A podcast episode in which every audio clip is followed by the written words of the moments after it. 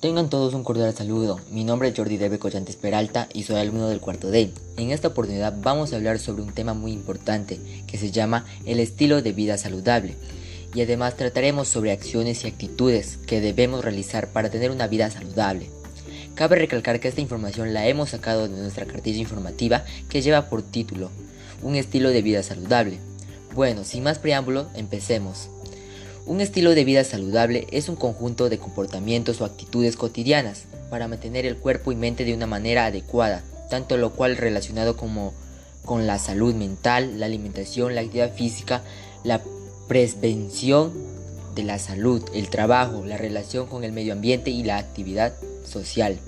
Como acabamos de escuchar, la alimentación es vital en un estilo de vida saludable, ya que ayuda a protegernos de malnutrición en todas sus formas, así como de las enfermedades no transmisibles como la diabetes, la cardiopatía, los accidentes cerebrovasculares y el cáncer, además que es aquella que proporciona los nutrientes que el cuerpo necesita para mantenerse en el buen funcionamiento de los organismos. Ahora, si hablamos de los nutrientes, se sabe que el almidón es una fuente de estos, ya que el almidón es el hidrato de carbono complejo o de absorción lenta en la dieta humana. Se encuentra en legumbres, cereales y tubérculos principalmente. Este, este almidón se dirige a nuestro intestino delgado y se absorbe para cumplir una función de aportar energía en forma de calorías. Además, se sabe también que el almidón es un polímero de glucosa. Ahora, escuchemos los pasos de cómo la glucosa se transforma en energía. Primero, la glucólisis, primera fase, se requiere de energía en forma de ATP para romper la glucosa.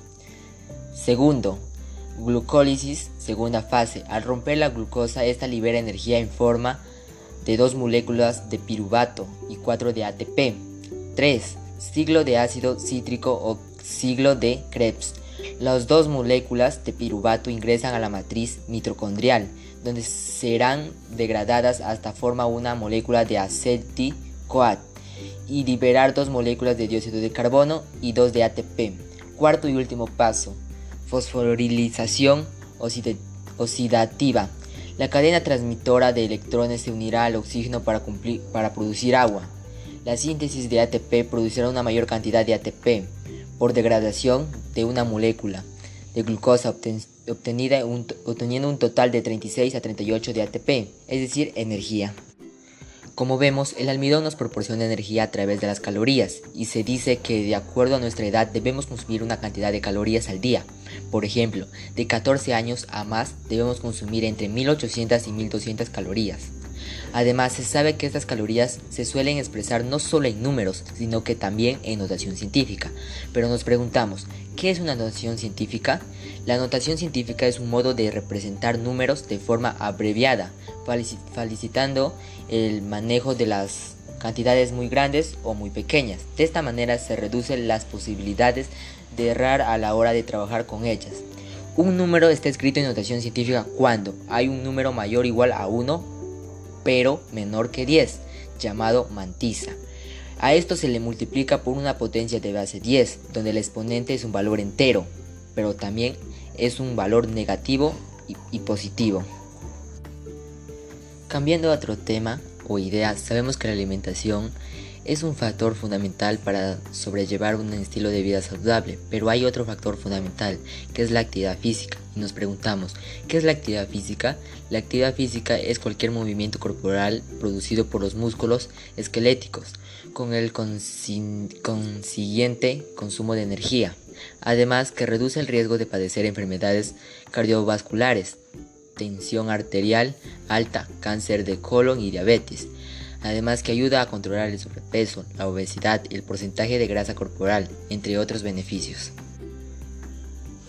Por otro lado, existen diversidades de actividades físicas, algunas de ellas son, en la parte de fuerza, hay ejercicios como planchas, abdominales, levantamiento de pesas, sentadillas, entre otros. En la parte de flexibilidad son ejercicios de estiramientos de articulaciones. Y también existen actividades físicas aeróbicas, como los deportes como el fútbol, volei, básquet o también ahí suelen usarse los ejercicios de ritmo. Para terminar, existen actitudes saludables y no saludables que impactan en el estilo de vida, Algunas de ellas son saludables, confianza en uno mismo, autoestima adecuada, planteamiento de metas en la vida. No saludables, inseguridad personal, autoestima baja, ausencia de metas y autocuidado. Ahora, te toca a ti, reflexiona y pregúntate, ¿estoy llevando un estilo de vida saludable? De acuerdo a eso, pon en práctica estas actitudes y acciones y verás que tendrás un gran cambio en tu vida y cuerpo. Muchas gracias.